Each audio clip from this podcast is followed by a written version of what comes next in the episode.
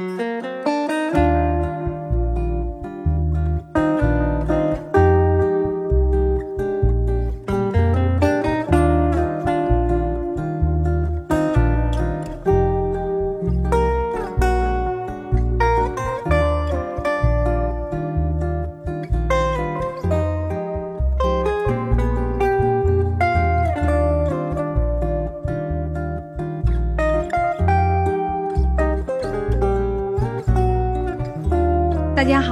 这里是柳林风声，一个放肆阅读的节目。我是炫喜，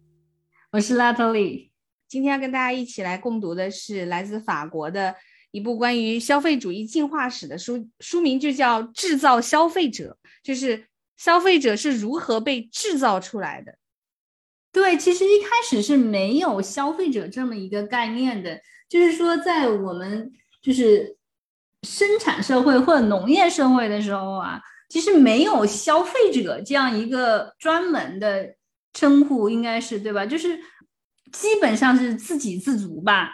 然后呢，你会就是你没有那么呃惯常的消费习惯，但你会在年节的时候可能会有一些额外的需要购买的东西，对了，为了过节，你可能会买一些平常不吃的食物啊，或者是就是会做一些新衣服。但大部分的时候，其实这样的话，你是属于一种就是。自产自销嘛，就是你家里面土地出产的东西，你就可以靠它吃，对吧？然后呢，也没有说就是会很常很常见会有买衣服的，就是像我父母他们那一代的话，可能也就是过年过节，对吧？会会添置一点衣服。你平常的话，你不会像我们现在，对吧？就是随时随地，你一个星期你可以买好几件，那个时候是不可以想象的。然后呢，就随着这种工业化的这个进程的话，生产就就专业化了。然后你就基本上的话，好多农民他就会就是只种某一样东西，对吧？然后呢，就是很多作坊就开始出现，就是我只生产这么一样东西。那这个时候呢，就出现了消费者，因为你的所有的生产都是为消费来就是准备的嘛，开始出现。就是商品和人的脱节，就是这个东西它是怎么制造出来的，它中间经过什么过程，我们已经完全都不知道了。然后再加上就是火车啊这些的出现嘛，这个运输业就很发达，这样的话就才使得就是这种商品的运输从远方到我们身边就很便捷。这样的话就就是又使我们的消费成为可能。然后这样一来呢，它就会产生品牌这样子一个东西。因为在这个这么便捷的交通之前呢，就是购买这个行为基本上都是在我们的附近完成的，对吧？就我们去赶集呀，或者是我们怎么样，就是呃这种东西呢，就是信任是在这个日常生活当中它构建出来的，对吧？就是谁家的东西好，然后呢我们就去买他家的，就是都近，所以说你会有这种天然的信任感，你会觉得哎呀，大家都是知根知底的，他。可不可能会骗我，对吧？那个时候的商品，大家基本上是可以看得见的。但是后来随着就是现代的这个商品的诞生，就是它开始有了包装。这个商品它可能是覆盖在这个包装里面的，你是看不到它的原来的样貌的。所以其实这个时候，就像你刚才讲的，因为还有很多商品是从外地流通过来的，所以这个消费者的信任感，就是原来的这个信任机制，它就被打破了。他不知道该如何去做选择和信任，所以就有了你刚才讲到的这个品牌的诞生。那品牌的诞生，其实它就是建立一个新的信任机制，相当于是，对，它就是培养一种新的这种亲密感，就是我我我信任你的这个品牌，所以说我会就是你品牌旗下的其他的东西我也会使用。然后呢，就是就出现了一种为了营造。这个信任或者是赢取这个消费者的这样的一门艺术，就是广告就出现了。嗯，对，他就是这本书其实也在讲，就是怎么样的用广告啊，或者是用这种市场营销的方式去建构更多的这种消费需求，然后就是制造出更多的消费者。嗯，其实作者这个书的内容，它主要就是聚焦在一八零零年之后，十九到二十世纪。之间的这将近两百年的时间，消费者是在这两百年的时间里面快速的发展、起来的，因为人类的经济也是在这个两百年之间发生了非常突破性的变化，就是商品进入全球化了嘛，开始了跨国的这种贸易啊，就大规模的。然后我们现在购买一个就是外国的东西都是很轻松、很快捷的。对呀，你想想也是很不可思议的。就是我记得我小的时候，其实买衣服还是一个很不常发生的事情。我还有印象，就是我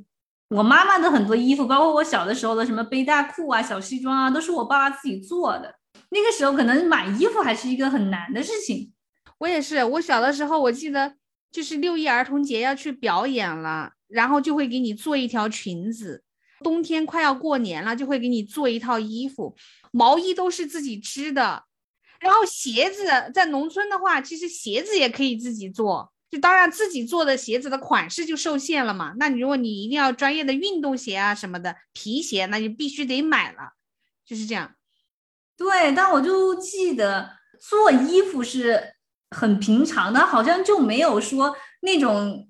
现在的商店，就是一个一个模特上面身上挂着那个衣服，然后呢，从这个呃大中小号都有，然后呢，你就可以随意的挑选。哦，那个时候挑选是很有限的，款式也很有限，所以好多都是自己家做，对吧？就是去裁缝那做，要不然就是自己做，要不然就是裁缝那做。然后你碰到什么？节庆啊，比如说你说的那个什么需要去上台演出啊这些，然后家长就会领去，对吧？裁缝那里，然后就就扯布做一件什么的，这个是很常见的。现在是因为流水线的这种生产啊，就是这么的方便，所以大量的衣服，对吧？就是大中小号各种款式，你随便选择。就裁缝这个事情，现在就反而变得很高级了。那是，其实我们小的时候享受的都是私人定制款。对，就基本上对吧？我都有那印象，都是这个去去做。那个时候好流行上海的羊毛衫，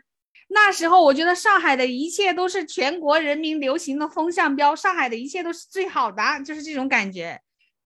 对，所以那个时候我爸爸有机会经常出差去上海，所以就有很多人托他去买那个羊毛衫嘛。然后每一次他回来就就要带很多大包小包帮大家买的东西，然后我妈妈就是就属于穿着很洋气的那个人，因为就是经常我爸会从上海给他带衣服回来，然后我爸自己会做，就是他会买那种就是服装的那种书嘛，然后就自己在那裁那个板啊，然后去去买那些布料。我小的时候我妈妈有两套套裙，特别像那个范思哲的那个风格，就是那种。什么金属链儿呀，然后那种花布，哎呦，我印象特别深刻。然后加上那种大垫肩，那是八九十年代最流行的款式。那个时候流行的时尚其实是一种比较浮夸的。对，我就觉得它还是一个，就是从一个物质比较匮乏的那个年代，对吧？就一下进入一个极大的丰富之后，就是每个人都都想要这种显出来，因为那个时候在也是。刚刚经历完什么中山装的那个，对吧？就大家都是那个一样的款式，然后突然有这些新的东西涌进来以后，就是每个人都想穿的完全不一样，然后特别流行爆炸头啊什么的，那个时候，对吧？对，我记得那个时候的杂志啊，就比如说这种电影杂志啊什么的，里面的那种封面人物，往往都是用超高饱和度的。颜色的这种衣服，比如说黄色、绿色、橙色、红色、蓝色这种，就是都是超高饱和度的，然后戴着非常浮夸的塑料的大耳环。我就在想，可能确实我们从七八十年代的那种匮乏，我们穿着的衣服的颜色都很单一，一下子来到了八十年代末到九十年代，好像那个花突然之间开放了的感觉。就翻以前的老照片，你就会觉得，哎呀，就很明显。然后突然一下，就大家都觉得，哎呀，这个生活的变化很大。就你突然之间，你就可以买很多的东西了。然后再再等到我们读大学的那个时候，就有淘宝了。淘宝就又是更是一个打敞开世界的大门，这种网购，然后你一下就可以买，就是韩国的东西、日本的东西，对吧？滋生了那个庞大的代购群体。全球代购，就之前你都没有办法想象，对吧？就这样子的一种庞大的这种消费的这网络，之前完全是不能想的。因为我记得我小的时候，我那个好朋友啊，就他他爸爸好像就是因为出差的原因，就到了国外啊。那个时候就就很罕见，因为我读小学的时候，这种到美国啊，这还是很少嘛。然后每次回来以后，给他带的那些衣服，那种公主裙，还有那种漆皮的带蝴蝶结的那种鞋子，我的天呐，就是好羡慕。整体上来说，其实人是在享受了这个消费主义发展的这个过程的吧？我觉得。对，就是你享受完了之后，你就又开始就是就会有一些反思嘛，就是觉得你真的是需要消费这么多的东西吗？你没有想过消费过剩，或者是你买一些你不该买的东西，你好像不太想这个问题啊。对我们刚才讲到的是八九十年代的那个阶段，其实大家是很兴奋的。你随着这个时代的发展，进入了一个全新的一个丰富的世界，因为你从原来的匮乏可以。快速的迈入这个丰富，但是这近十年或者近二十年当中，可能更大的问题就是你刚才讲到的消费过剩的问题，就是我们从匮乏到丰富，然后又快速的进入了一个过剩的这样一个场景当中，就是我们的生活。这很显然，我们现在消费一定是过剩的，我们身边我们自己绝大部分人。都在消费过剩，就是你其实根本消耗不了这么多的东西的。然后你的这种消费，无意当中一定是为这个地球增加了负担，制造了垃圾。所以现在回过头来，我们又在讲说，怎么样去过一种更低碳和环保的生活。什么东西都过度了以后嘛，就会产生一些考虑啊，就会觉得你真的需要吗？我也是因为就是那个时候你没有想过，你没有问过自己这样一个问题，但你真的是在一个环境里面，你体会另外一种生活，你之后你再发现你其实不需要那些东西。问题是这样子的，不是你需不需要，而是消费市场它就不断的告知你说你需要，你需要，它一直在暗示你，让你去需要，它不断的在为你制造这个需要。你就越难去抵抗这种这种东西，因为就是就是人还是一个社会性的动物嘛，对吧？就你在那个群体里面，你肯定是想要跟他们一样的，就是大的标准上你想要跟他们一样的，对吧？就你想要我的收入，我的任何跟你们是在同一个群体里面的，但在这个之内呢，你又想彰显你个人的一些品味上的不同，所以说你就会有很多不同需求的这个想想东西想要购买。但是如果你的社交活动没有那么多的时候，你就不需要了。我们一般都会认为消费是一个个人行为，就比如说我今天因为它的广告，我买了一个看起来便宜，结果品质并不好，或者我并不需要的东西，我会觉得自己犯傻。但是我看完这个书以后，你知道我一种什么样的心情？就是觉得其实你大可不必这样想，因为你来到这个消费的市场。它是一个非常非常专业的一个系统的一个套路，是很多很多很专业领域的人为你营造的这样一个世界。而且在现代的这种消费行为里面，商品它不只仅有它的使用价值，它还有别的。对吧？它现在就是还有社会价值和文化价值，就是别人怎么价值你，对吧？这个就是这个就是它提供给你的社会价值。就是如果说你用一些奢侈品，比如说你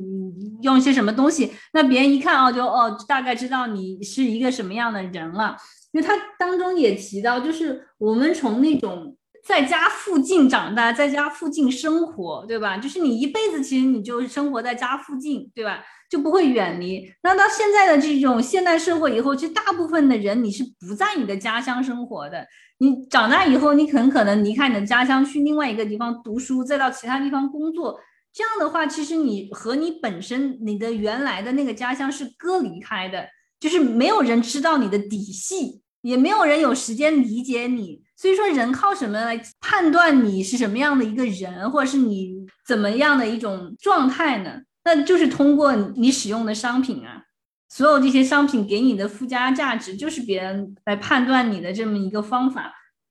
你完全可以通过这种消费行为，把你自己包装成一个根本就不是你本来面目的人。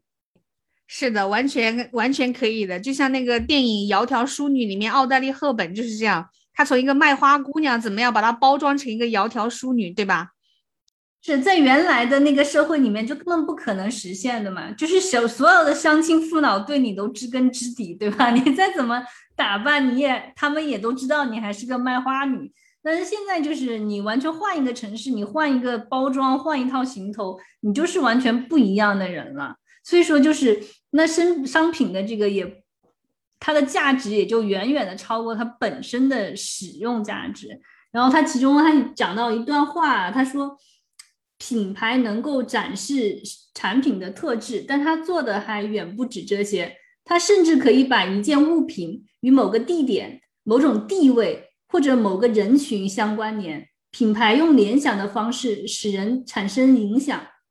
他将一系列的想法和价值纳入产品当中，而这些想法和价值从本身来讲的话，与产品本身完全不相干。这个过程是拜物的，甚至有一点宗教的感觉。品牌用图腾的方式投射出了力量和价值观。所以说，他说这个商品拜物的思想，使交换价值不仅以事物本身的原始属性表现出来，还掺杂了一系列的社会和文化价值。所以说，我们很多时候是为文化 价值、为社会价值在买单。我们刚才讲到女性的这种消费啊，其实我们已经形成了非常非常多种这种消费的心理的暗示。并不是今天才是这样子的，其实实际上在十九世纪的时候就已经形成了。他就讲到那个时候，他说女人打扮的像仙女一样，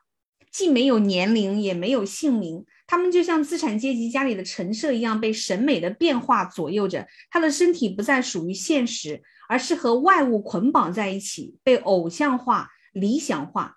房子跟女人一样，都变成了一种商品，就是你你身上所着装的、所使用的这些商品，和你家里陈设的这些电器和家具一样，体现的是你整个家庭的身份，体现的是你的收入、你的阶层。而且在十九世纪的时候，那个女性的那个打扮着装，她她自己本身就像一个商品一样的，因为她通过她的打扮和着装来体现她个人的这个财富的实力、她的价值，然后她能不能找到一个跟她匹配的，或者是条件更好的这样一个丈夫。我觉得到现在很多女生出去约会的这种穿着打扮，就在这一点上其实并没有什么变化。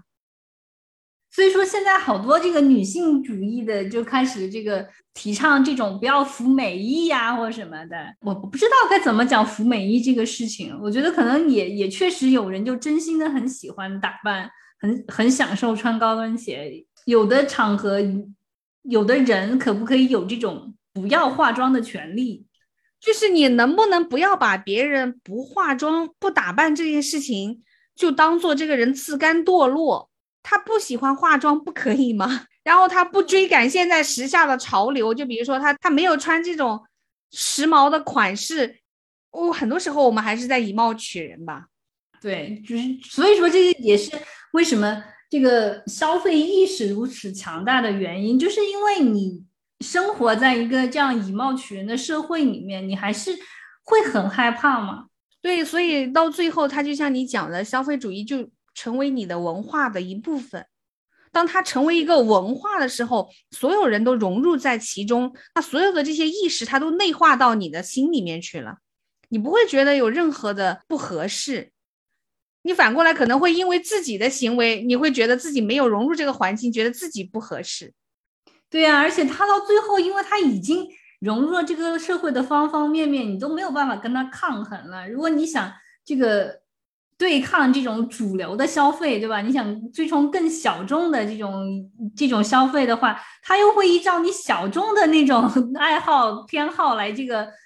来营销，对吧？来来卖他的东西，就就就有很多现在，比如说有一些会号称他自己是一些什么小众品牌的，对吧？他打的就是这一套嘛，就是说你你不想要这种怎么怎么说呢？被这种消费意识所裹挟，你想要自己的那一套，那我们就是小众的，对吧？这个其实又是另外一种贩卖呀。总之，他一定会打中你的这个需求。环境也很重要，我觉得就是。真正的，我觉得我是这种购物的欲望很低，还是到了国外以后，就是因为你，因为我现在是自由职业嘛，然后你就没有什么特别多的跟其他那个，就是怎么说呢，去接触有那么多的社会活动啊，然后包括他们这边的人，就是朋友聚会啊、家庭活动啊，都穿的很随意，真的就是他们没有那种要用名牌的那种意识，就是就是说奢侈品在他们而言还真的就是那种奢侈品，就是说一定要月收入、年收入到了一定的程度，你才会去消费的。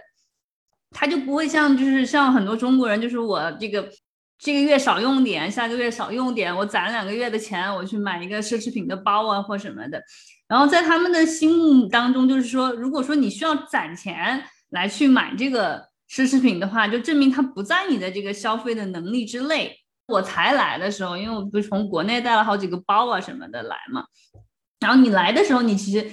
还会沿用那种习惯，就是你会经常背这些包出门嘛。那有的时候就是他们就会问你说，哎，这个包还挺好看的什么的，就问你在哪买的啊？有的时候我就会跟他讲，我这是什么牌子的包包，比如说什么芬迪啊什么的。然后他们就有的人就问我什么是芬迪，很有意思。就因为我之前不是在我跟我先生结婚之前，我不是跟一个瑞士人就就约会过蛮长一段时间啊。他其实还是个很成功的商人。我觉得像他们那样子的话，就。这种商务活动比较多的话，其实你应该对有一些牌子还是有了解的嘛。然后居然他也不知道，而且他是个艺术品味还蛮高的人，就是家里面还还有一些艺术品收藏什么的，所以他都不知道芬迪是什么。然后我跟他讲，有一次我出门带了一个包，然后他就觉得那个包很好看嘛，我就说我的是芬迪的。然后他到巴黎去出差的时候，他路过芬迪那个店啊，然后他就拍了一张照片给我，他说就是因为你就我记得了这个牌子。就他们的那种消费观念，真的还是你要说是这种蛮守，就是蛮守旧的也好，蛮怎么样的也好，它确实是有这种就是像消费阶级上的划分的话，他们是有一个这种自己比较呃严格的这种看法的。哦，他们就是觉得，就是如果我如果我开法拉利啊，如果我怎么样啊，就我的年收入到了，确确实实就是买买奢侈品，对我来讲不是一个奢侈的事儿。它就是一个我可以很很轻松负担的东西，那我就可以去买了。如果说我没有达到那个的话，那我我是不会说存钱去买这个东西的，因为他觉得这个不是他的必需品嘛。然后他们有些人也很有意思，就是我在这边生活，就发现有很多人现在还在用 iPhone 四，他们确实有的时候就是觉得它就是一个通讯的工具，如果我不需要拿它干什么的话，那它就满足我的日常需求，就我也可以上个网，我也可以。对吧？用它来通话都不影响的，他们就不想换。对我认识好几个，有一个是在那个 Sense 时尚的那个那个网站上班的嘛，然后他是做那个网站开发的，其实也是，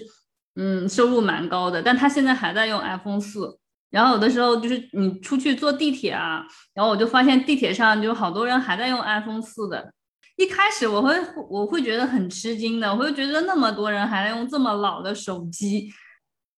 这两百年的历史进程当中，其实西方资本主义他们也是走的这样一条路，就是一开始通过消费来彰显自己的身份，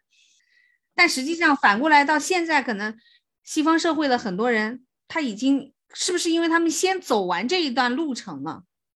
有没有你有没有发现，就是近一段时间就是开始流行那种老钱风，老钱的那一派，他们穿的衣服就没什么 logo，然后呢就。很简单，很简洁，你都看不出来它值很多钱，但它实际上又非常非常贵，对吧？就是那种一开始就开始从这种特别爆发的那种打扮的潮流开始，然后往那个老钱走，对吧？就是有一段时间就非常流行那种各种的这个品牌的 logo，对吧？就很明显的那种套装啊、包啊、各种啊，然后包括那种很浮夸的那种，就是你一眼你就看出来是什么牌子的衣服，对吧？就那个时候大家都是。很想彰显自己有钱人的那么一个身份的，就是你一看你就知道啊，我穿的是什么牌子，然后我就很很有钱，对吧？然后呢，到近些年来又开始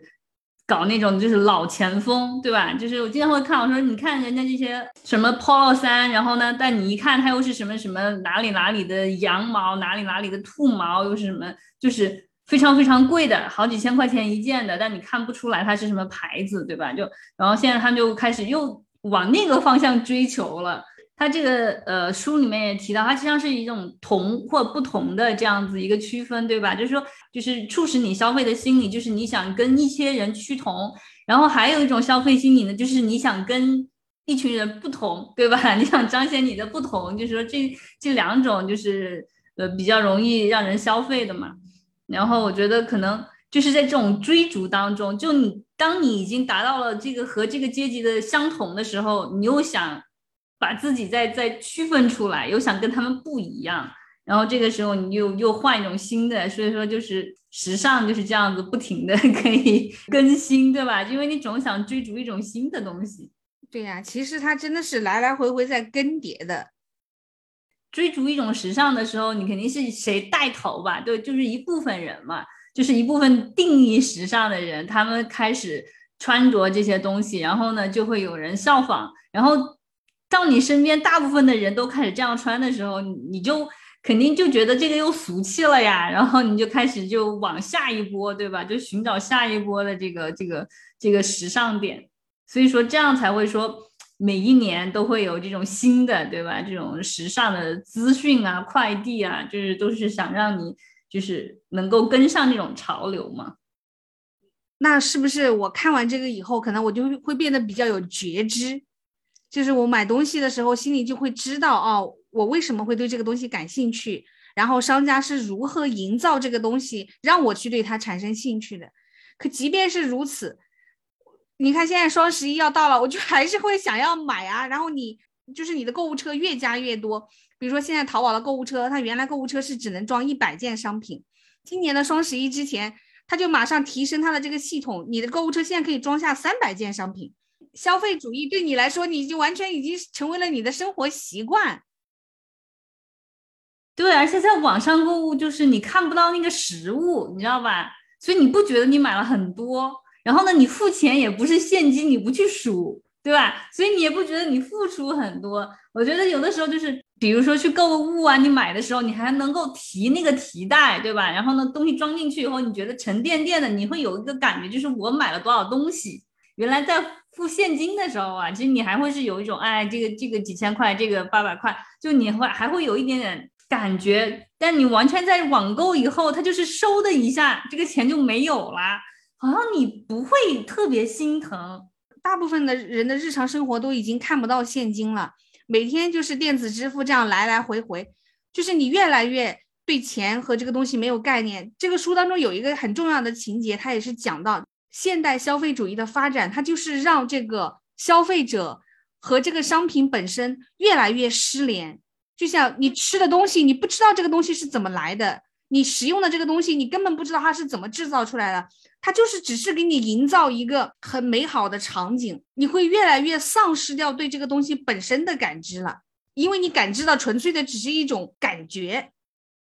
而且就是说你不参与这个制造的过程，你往往就不会知道它制造的辛苦，你也不会觉得它是，就是说怎么讲，你不会很珍惜它，它的那个制造的过程跟你的消费完全断开以后。你会有一种很陌生的感觉，就是你对这个东西是很难产生长久的感情的。就是你买到你就买到了，你买到的那一下可能是比较喜欢的或者是很爱的，但是你过了一段时间，好像它跟它跟你买的所有的其他的东西就没有任何的区别了，它没有那种个人的情感在里面。它就不像一个，嗯，你有去参与过，就比如说有一个什么故事，你到哪里去旅行，然后你很喜欢一个东西，对吧？你这个费尽周折把它买到，把它带回家以后，就是它好像是很很特殊的一种体验在里面，你会时不时都想起来。但是就是说这种隔断了制造过程的商品，你买回来以后，你完全就是一件新衣服，它就跟你的旧衣服没有任何区别了。因为这些物质太丰富了，太多了，你根本都来不及跟一个商品建立感情。新的东西它又不断的冲入到你的眼睛里，就是我感觉每个人其实每天都在买一个感觉，买一个画面。对对对对对，他其实实际上就讲的就是，他说商品其实买的买的大部分是商品带给你的幻觉，对吧？就是就是所有的广告，它基本上也是。就是在这个基础上面，就是呃兴起来的嘛。就是广告卖给你的是什么呢？它当然就是卖给你的是一种幻觉。它不像最开始，最开始的时候，它是很告诉你一些，就是说，比如说它的这个规格呀、品种啊，然后它究竟是多大的尺寸，对吧？但是到后来这种影像的广告进来以后，它根本就不会告诉你它的尺寸是多少，对吧？比如说。像我们买车，对吧？他不会告诉你这个车子长宽高，然后它有多少吨重，然后呢，它的里面的内燃机什么是什么东西，什么技术，它有的时候可能会提两句啊，但不会有这种具体的这种数据在里面。这种它给你的是一种画面，就是说你开这个车的话，你就是在像那个画面里面的人那么的成功，那么的自由，那么的就对生活有掌控。他卖给你的是这些。随着媒介的发展，他书中也讲到，电影里面那个人的身份可能并不是一个有产阶级，但是他一样穿的非常之光鲜亮丽，他一样的过着就是完全脱离他这个人物身份本身的这种现实的生活。然后你在看的过程当中，你也会完全陷入他制造的这个幻觉之中，你就会想说，你看他也是那么普通，但他都可以过得那么好，你反过来你就会觉得我怎么这么失败？那种挫败感又会刺激你继续去消费，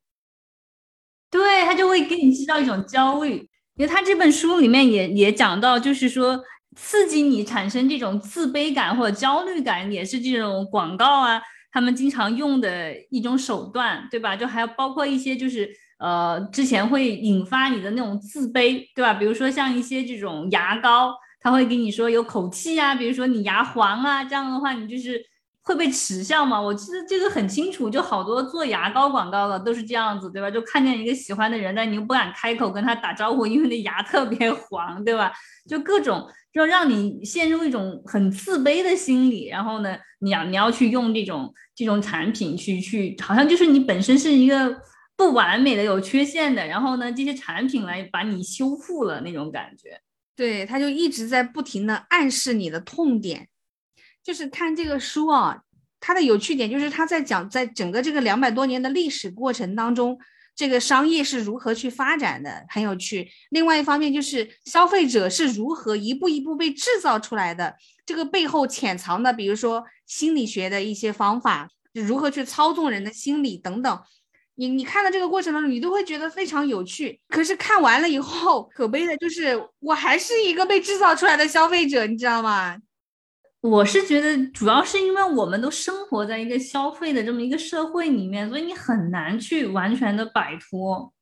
你去逛那个百货商店的时候，他们会经常的变化那种，就是它的那个陈设，对吧？还有货架，它会时不时的会有发生一些变化。然后之前我就觉得，你为什么要去改动它呢？就是我知道这个东西放在这儿，然后我想买的时候，我再来拿就很方便，对吧？然后他时不时的就是要去变动它的话，我就觉得搞得又费时又费力。然后我来我还摸不到头脑，我就一直觉得这个事情很奇怪。那看这本书呢，我就知道他就就是一个是他尝新的这样一种感觉，他换了那个饰就是装饰变化之后，你会觉得哎这个地方好像就焕然一新，然后你又很想进去逛一下。你会发现好像你原来想过要买某一个东西，对吧？但你没有买，然后你突然找不到它的时候，你会觉得哎呀。我还是应该买下来，对吧？你看这下没有了，然后你就会觉得惋惜。然后呢，你再走一走，你再发现它的时候，你会毫不犹豫就买下。我之前听到过一个概念，就是说，就是陈列其实也是一门营销学，就是他在陈列的时候，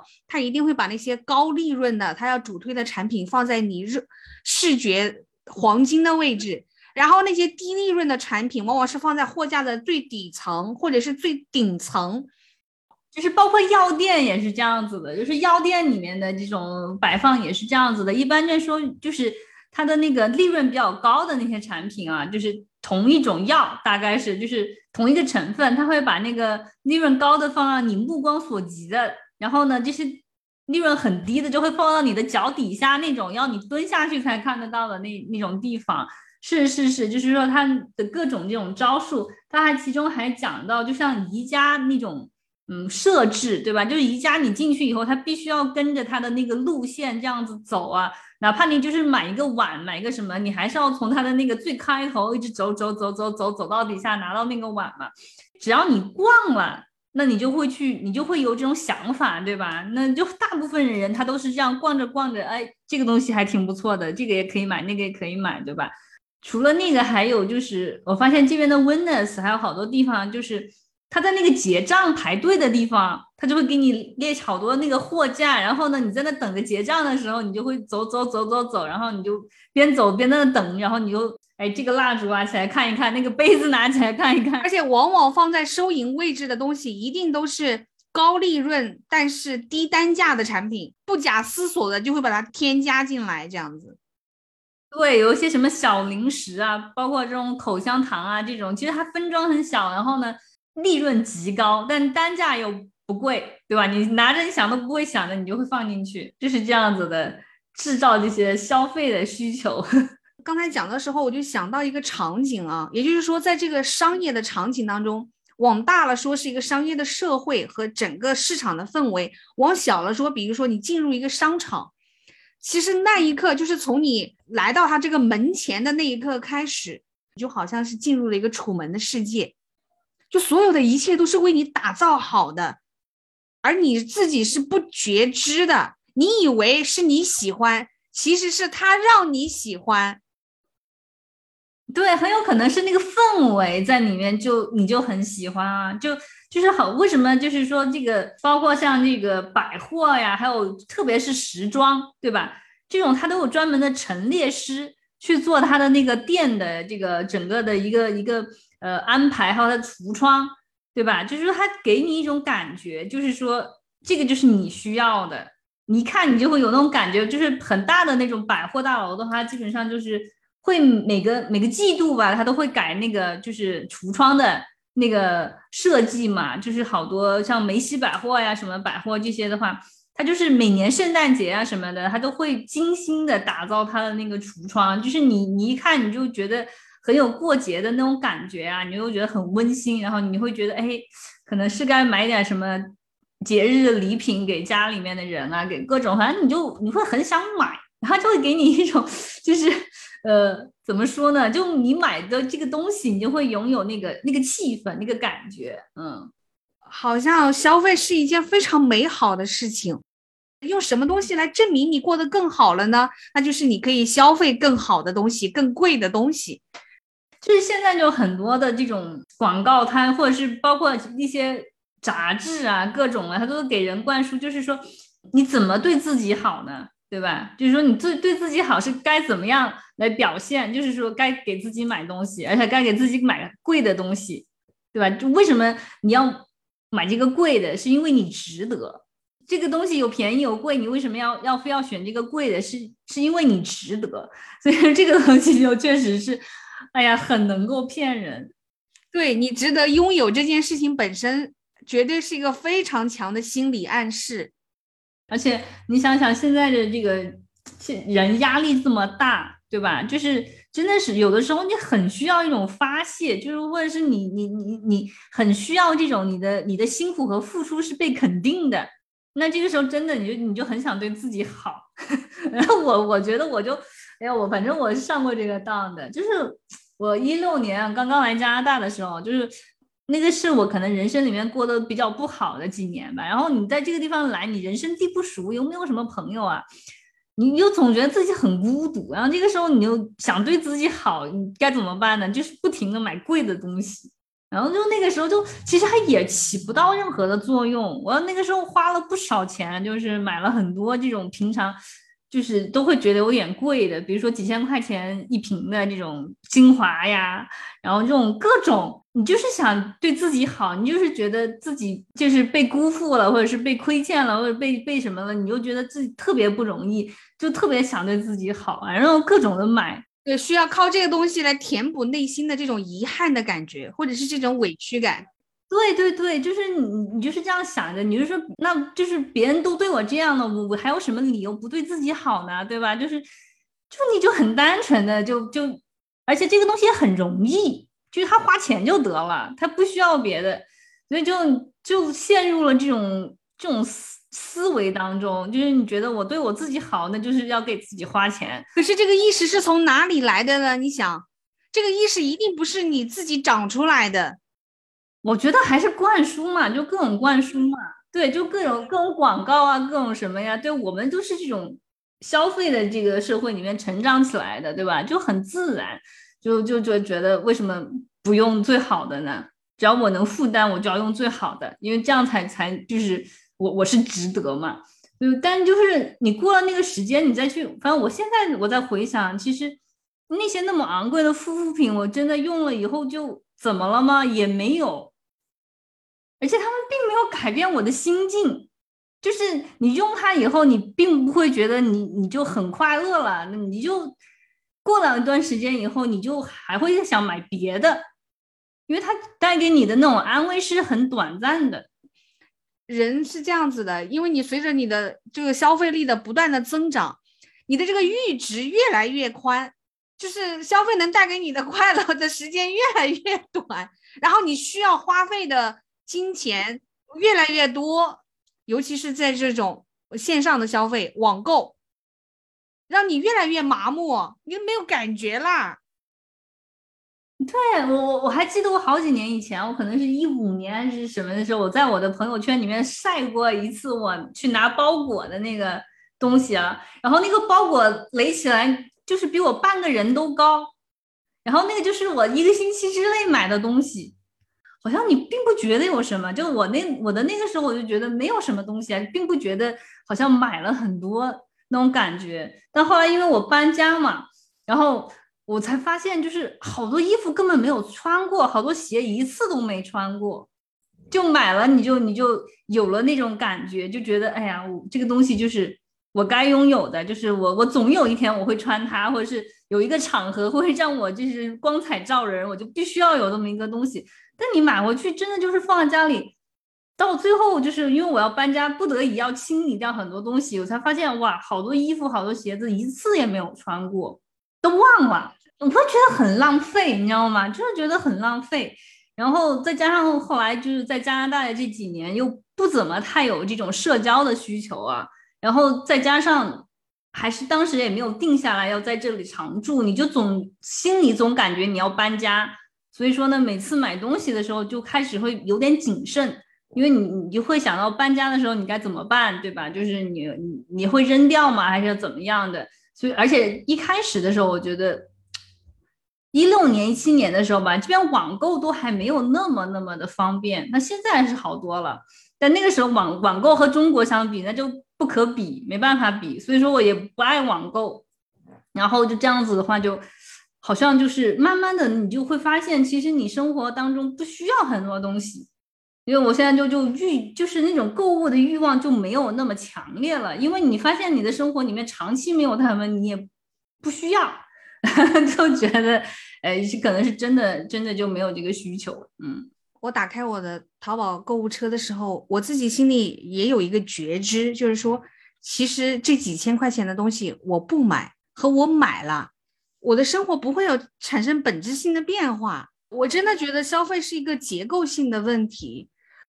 真的是这种社会，因为它。还是一个就是同和不同的这个这个这个心理啊，真的是在这个消费市场上面，就是还有消费心理上面占很大的因素。就是如果你周围的人都不怎么消费的时候，你真的也不想消费。我觉得容貌焦虑也好，身材焦虑也好，它本身也是一个 制造消费者或者是资本主义的一个产物。其实真的是，他必须要给你营造这样的氛围。我我才来的时候就就会经常会有点这个打扮的很浓重，就是但在中国就没有打扮浓重这一回事儿，你知道吧？就是任何时候你都可以很浓重的，但他在这边就是他们真的穿的很随便，所以我都已经哎呦都不能说是在那个再普通了，就有的场合就搞得我好像就就我一个人这个拾到了，他们都不拾到，你知道吧？然后你久了以后，你也你也觉得好像没有必要，就是你也没有必要去拾到。就你不穿高跟鞋不那个的话，你好像就你的衣服就很随意了，就你真的就没有搭配啊，没有什么的那种心情。就国国内的话，就总觉得一个要化妆，一个要搭配，对吧？你要穿个什么鞋，配个什么包，然后在这边包也不用了。我也不知道为啥，反正我所有的包都不用了。我现在出门就经常背两个帆布包。你背那个包出去和你背帆布包出去，别人对你的看法没有任何区别的时候，你会觉得那个包很沉，因为常常这种牌子的包包它都是那种皮的嘛，然后它就会本身那个包就会很就会很沉了，然后你再放点东西，对吧？它就就变得更沉，所以它真的没有帆布包那么随便那么好用。然后就是你人的心理就是很奇妙。其实你买包的时候，你不是说非要为了彰显你有钱或怎么样，你去买那个包。但当你周围的人真的完全不在乎你背什么的时候，好像你也不想背它。我我不是说所有人啊，但是大部分人他们都遵循一种规则，就是你干什么的时候穿什么样的衣服。比如说你办公，你就穿办公的衣服；然后呢，你 party 你就穿 party 的衣服；然后呢，你跟家人聚会，你就穿家人跟家人聚会的衣服。就他们 party 的时候，还是也也还是打扮的，也还是时到的。比如说他们去夜店啊什么的，他不管说好好不好看或怎么样，他还是会想着穿什么高跟鞋啊，或者小黑裙啊，或者是化个妆啊什么。但是就是跟家人聚会的时候，他们就不会这么做。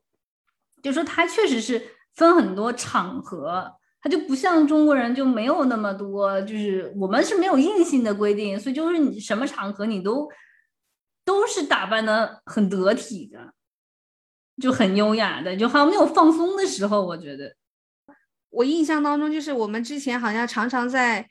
传达一种观念，就是说，你看谁谁谁，即便是扔一个垃圾，人家都要化一个妆，就好像只有这样子做。才是一个值得被推崇的一种行为。然后你看他结婚生孩子以后，他就不捯饬自己了，他就变成了黄脸婆。不就黄脸婆也是一个非常强的一个对女人的一种暗示性的这种攻击，就是因为这种贬低。它就会刺激你要去消费啊！你受到这种刺激、这种言论的攻击之后，你就会忍不住一口气去买很多的新衣服，然后买很多的化妆品和护肤品。你想着说，从明天开始不要再做一个黄脸婆，从明天开始我要怎么样捯饬自己，我要变成一个积极向上的爱自己的女人。好，其实可能你坚持三天，你会又回到你原来那个状态，你会发现好像其实你也没必要时刻去向别人证明你自己啊，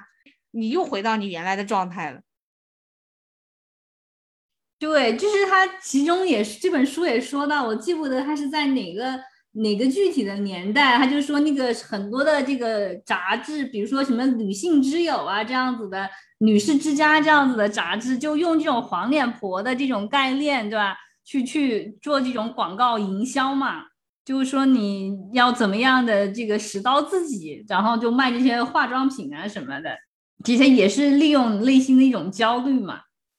他就是说，就是杂志啊，还有就是媒体啊，它怎么样的对大众发挥功效啊？他说，主要是有三种功能，一种是这个消费教育，还有就是社会想象的植入，以及商品的平常化。他会告诉你你该消费些什么，对吧？就比如说，我们拿女性杂志来做举例，他会告诉你，就是下一年的流行是什么，对吧？这个秋冬。是什么样的颜色，什么样的趋势，什么样的这种，就是你要做好，就是一个优雅的女人的话，这是你起码应该掌握的一些东西。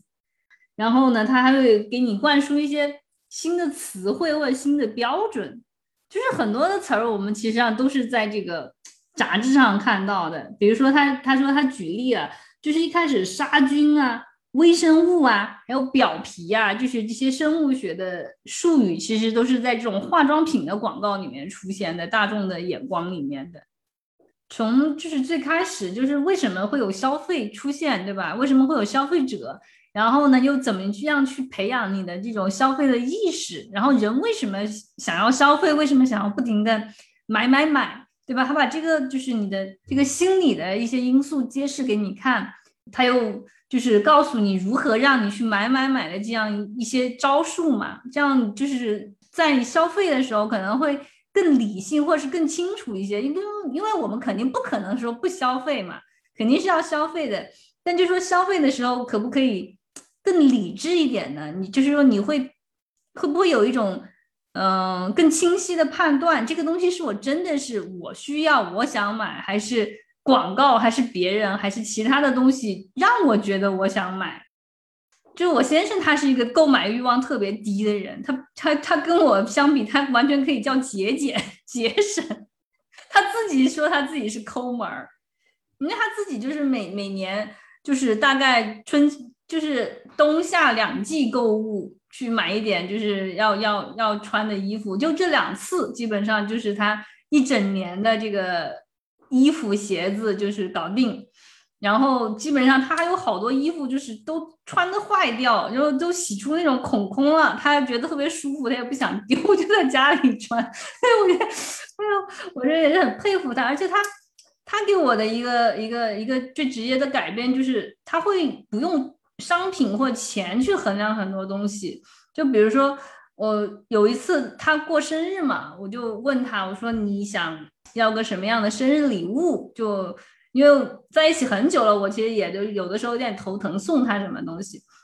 然后他就跟我讲，他说：“嗯，我我想要的生日礼物是你可以做十个俯卧撑，就是说他就是说你的你的身体健康对我来说很重要。所以说，如果你要送我一个什么礼物的话，我就想你这个天天练一下，然后等到我生日的时候，你可以做十个俯卧撑，然后这个就是你送给我的生日礼物。”就是蛮蛮奇特的那种，就是好像可以不用商品，不用这种来衡量你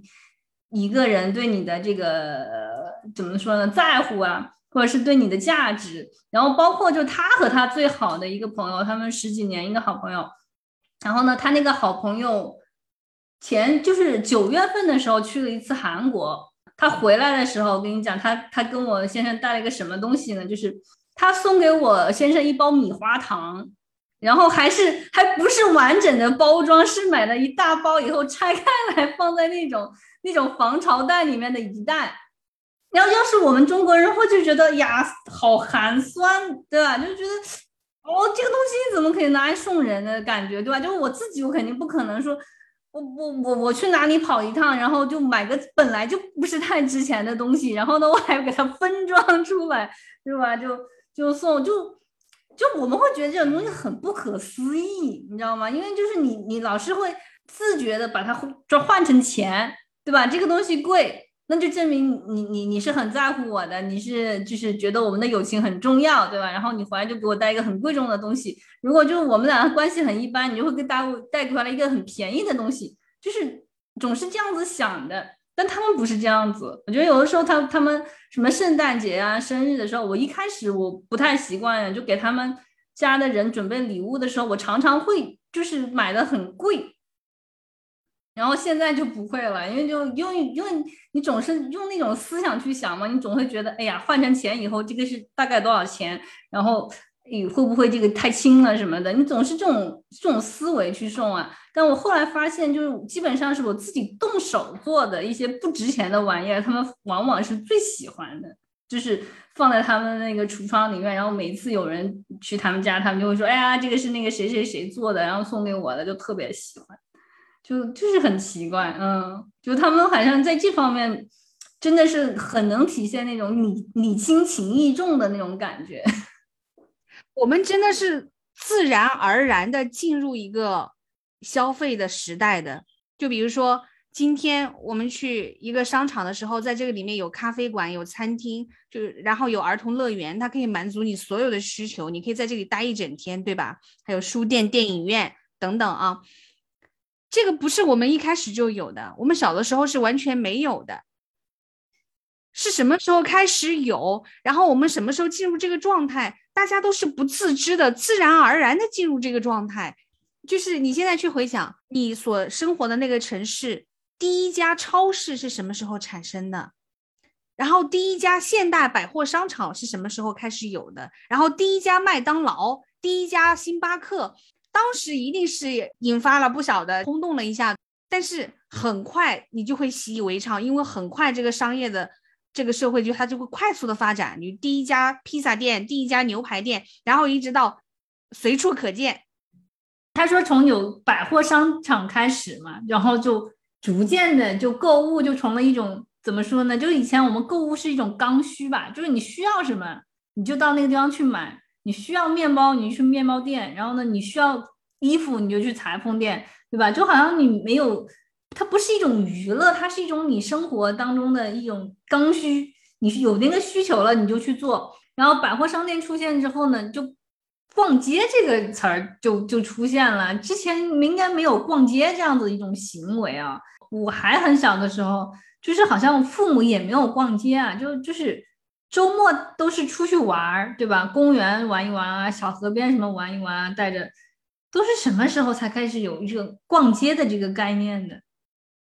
而且我觉得把这个购物娱乐化这个事情，中国人真的是做到极致。就你就说双十一吧，搞一个节，当这边也有什么黑五啊这一类的啊，就可能类似双十一这样子一个一个，但是好像我觉得完全没有双十一的那种节日气氛。你刚才讲到这个消费娱乐化，那刚刚结束的万圣节其实就是一个最好的案例说明。就它完全是一个娱乐化的消费的营造，它产生的是一个非常巨大的这样一个消费价值。对它其实一开始它是一个宗教节日来着，一开始不完全宗教，它是一个地方性的一个节日，是英国的一个叫什么原来的一个一个部族，相当于就他们那一块儿过的节。然后后来呢，是因为这个基督教去了。然后呢，基督教想要这个统统一，这个起码就是信仰上的统一嘛。然后基督教就把这个节日收编了。其实他那个节日是一开始是庆祝收获的，是叫收获节的这样的一个节日。但它当时是个异教徒的节日嘛，所以说就是英国的新教去了以后呢，他就为了收编他，然后就在他的后面一天啊，就搞了一个万圣节，因为他是十月三十号。然后呢，就他这边呢，就新教就把三十一号定成万圣节嘛，这样子你时间长了，你经常一起过之后，就大家就习惯把它叫成万圣节了。然后它前是什么，就没有人去去管了。然后呢，它一开始是一种纪念这些死去的圣徒的这样子一个节日，然后就慢慢的就发展成了后来的，就是什么小孩去药堂啊，乱七八糟的。然后呢，又被催化成了一种娱乐的节日，就是大家都可以变成什么牛鬼蛇神，对吧？就这种很娱乐，你就可以你你平常不是人的那一面来展现嘛，所以就深得这个大人小孩的喜欢。怎么说呢？就前段时间也有人在批判嘛，就是为什么一个中国人要去过一个洋节啊？其实就是这种洋节对中国人来讲，你不需要跟家人团聚。它就是一个娱乐的这样子一个借口啊，所以说它反而是很很能被这种商业催生起来的。你看啊，西方的很多节日都是以玩儿，就是你说的以娱乐为主，所以它就特别容易发展出一个商业化的模式。它就是给你营造这样一个场景，你就像圣诞开始前一个月，那商家的橱窗所有的东西就开始在改造，它早早的就让你。融入到这样一个圣诞的氛围，你怎么能不买呢？你必须得买啊！是是是是是，就是你他早早就给你营造那种气氛，所以我经常开玩笑，我说他们提前半年就已经开始在 为圣诞做准备了，就各种的，就是装饰啊，都都要开始，然后就还确实是一个巨大的商机。反观我们中国的这种节日，它可能就没有那么容易商业化，因为我们的文化当中。过去本身对商业就不是那么重视的，我们本身更重视的其实是这种家庭的伦理，所以他是把这个文化附加在节日之上。那它其实就就像你刚才讲的，它没有那么好玩，它就没有那么容易发展出一个商业的模式来。对，就是它可能娱乐程度就不够高，所以说才要做出其他的节来娱乐嘛。比如说像双十一这样子的，就就完全只是娱乐呀。为什么说？中国把它做到极致呢，就是我还没有见过别的外国明星啊什么去搞这个直播的，这种直播带货我没见过，我不知道是可能是我这个确实是这个孤陋寡闻，没见见识太少还是怎么样，但我觉得确实没有听说哪一个就是出名的这种明星啊，欧美明星在在直播间卖货的。没有，就他们有自己的品牌的，就做自己品牌的人是有的，但是去这种像直播间里面卖东西的是没有的，而且他没有那种没有像李佳琦啊，之前薇娅那种，就是就靠卖东西，然后就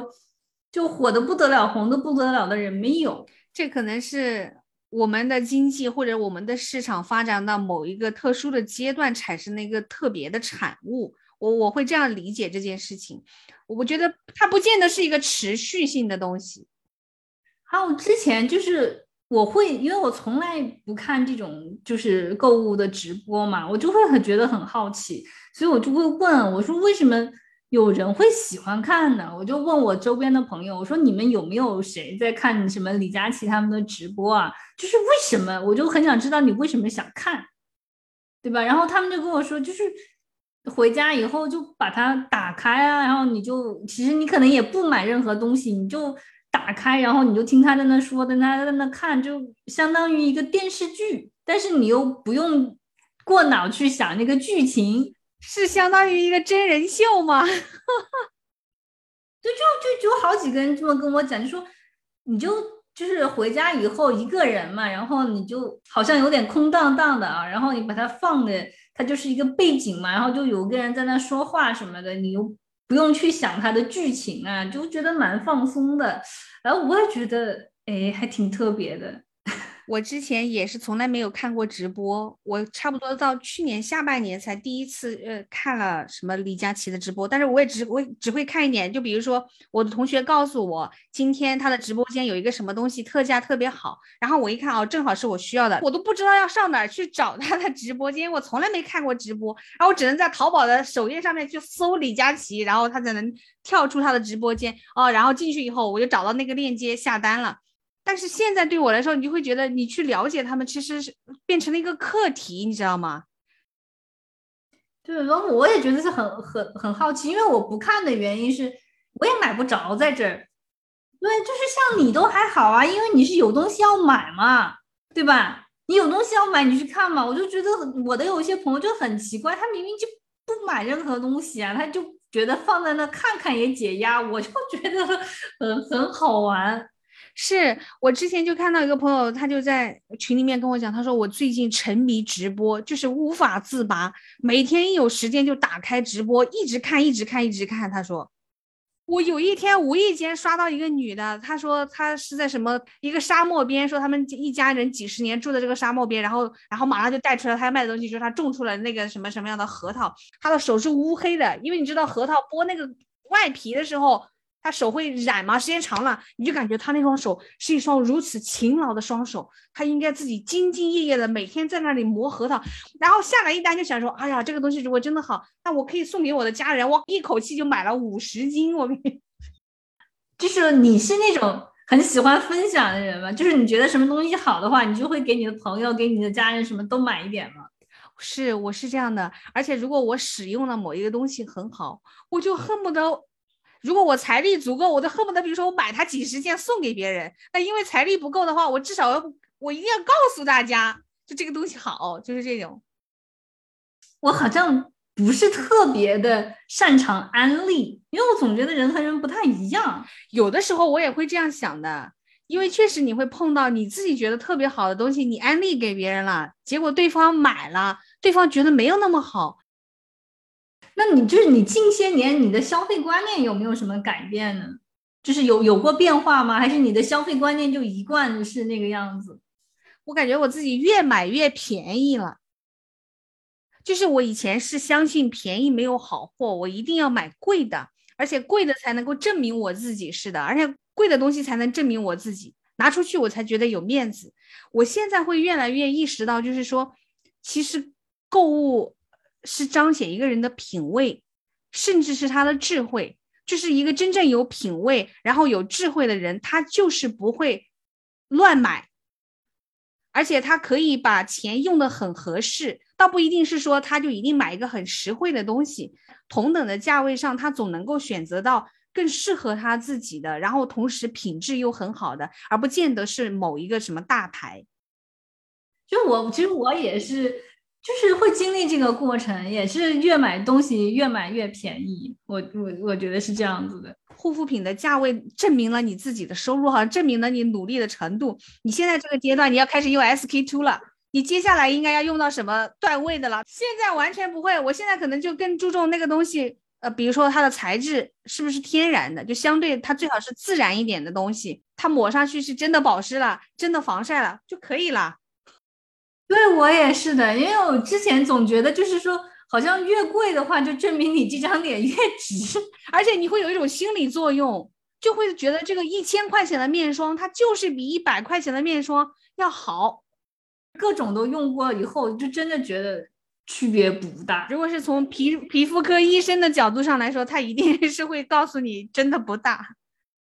对，我就觉得真的是不大的，就好多都是你自己的那个心理的暗示，就是你心里这个觉得一定要怎么样，但是实际上真的效果来说，我没有发现，就是就是那那些我花了大价钱的那些护肤品，其实没有哪一样就是让我觉得它是我必须要拥有的，就是说它对我的那个肤质有了什么样一个彻彻底底的改变。我觉得没有，就至少说我我特别难熬的那段时间，他们并没有让我容光焕焕发，还是没错错的，就是就我觉得还是就是对跟人的精神状态啊，你的那个什么都还是很有关系的。嗯，我会觉得消费啊，它在某一个范围以内，它确实会让你更好、更舒服，然后比如说你的生活品质更高。但实际上，你超过那个范围以外的，其实就是过剩了，就是多了，它也不会让你感到更快乐、更舒服。我我现在是这样一种感觉。对，我就经常有一种感觉，就是说消费这个东西吧，就除除去了就必须的那种消费以外啊，我觉得是一种锦上添花。就是说你本身的状态就比较好的时候，当然你就买什么你都都都觉得是好的，就是。如果说你本身的这个状态不好，你就内从内在你就不行的话，那就是买什么东西它其实都填补不了你内心的那种，就是它没有办法去从根本上改变你。就是说，如果说有那种困扰啊，就是不断的买买买又不断的想剁手的朋友，就是提供给你另外一种思路，看一看这本书，想一想你的消费是不是被制造出来的，是不是你真的有那些需求。就这样子，我就觉得比较理想的一种消费的状态是什么？就是你知道你自己在消费，你可能也很清楚你的这个消费的需求，它并不一定是你自己内心真正的需求，但是呢，可能你当下还是想要追求一一点即刻的享受。OK，你知道，然后你去消费，对吧？然后你承受这个，但同时你也知道，我随时是可以停下来的。我觉得一种好的消费状态就是。你知道你自己可以停下来，而不是说你停不下来。对我，我也是我近几年吧才真正意识到的问题，因为之前都没有想过。所以你现在就是完全可以让自己停下来嘛？就是我想买的时候我也可以买，但是我也知道我可以不买，然后我就不买，对不对？对我现在基本上可以做得到。我是没有那种就是一定要买一个多贵的东西的，这个是一定没有啊。这个东西不一定要贵，就是才才才配得上我，就是我就值得那么贵的东西，就好像没有太有那种想法了，就还更注重它的品质吧，就是就是你需不需要，还是还是第一，还有就是不买会会后悔，也有一点，有的时候会有一点，但是好像也没有碰到那种就是非买不可的那种那种渴望，就是我一定要买的。就好像很少，我觉得有的时候会有一点点。我我反正我现在经常是这样子，我看上以后我就把它丢到购物车里面，但我不下单。然后过个两三天我再来看，再来想需要吗？好像也不需要，就就算了。啊，我现在也是哎，我经常都是这样子，就是那购物车放了很多，就是你会发现，你过几天你就冷静下来了。哎，你刚才讲到消费的观念的时候，我突然间想到一个点，就是。我是那样子，就是相比买时髦的潮流的东西，比如说今年流行的款，我其实更喜欢的是买一个品质很好的款，然后它可以陪伴我，比如说穿个五年、八年、十年。我对于可以跟这个物品建立一段持久的关系和情感这件事情，我很有兴趣，或者是说我很渴望吧，我更渴望这个。对，我觉得这个是挺好的。就我我的话，我会这样子，就是就比如说一些所谓的基本款，就是你知道那种不会过时、不会那个东西，我会就倾向于买一些质量比较好的，然后你可以穿很多年的。然后对于一些就是时尚快消品，比如说像 T 恤啊这种，我就可能就会在 Zara 打折的时候买一些，因为你这个东西你就基本上穿个一年，你也就。就洗的也就差不多了，对吧？然后你可以啊，明年换新的。这个你可以想一下，你经常在穿的是什么？比如说你经常穿的，比如说啊，就冬天的时候，你经常穿的什么外套？你经常穿的什么裤子？你经常穿的什么那个毛衣？就是这种款式的话，你经常穿的，你就可以买这种，就是比较质量比较好的，然后贵一点也无所谓，因为你经常都在穿它嘛。然后其他的就真的不必，嗯。他这个书里面其实是讲到上世纪六十年代左右就就结束了，他觉得后来的整个发展其实只是在重复，就方式是模式是一样的。但是其实我还是会很好奇，就比如说疫情对这个经济的影响，不会让消费产生一些新的东西吗？我对这个还挺好奇的。对啊，我觉得它可能是会，肯定是对消费结构会有影响的嘛。比如说你不能出门以后，你可能就会减少一些，就是比如说像像衣服啊，对吧？这种或者像化妆品啊这一类的这种消费，因为你如果你没有办法出门的话，这些东西当然对你来说就不是必须的嘛。然后，但就是说你在家的话，那你可能就是你的食物啊，然后比如说零食啊，各种这些东西的。然后比如说是一些什么，比如说游戏机啊，反正我认识的好几个就就在今年买了游戏机，可能就会在这些方面有一些消费，嗯，可能就只消费具体的方向可能会有一些调整吧。对，而且我还会很好奇，比如说未来进入这个元宇宙的时代，人类的消费会变成一个什么样的场景？对他书里面也提了，他最后也提了一下，就是说他对那个就是。呃，赛博格的这样子一个猜想，他就觉得以后的消费会变成一种，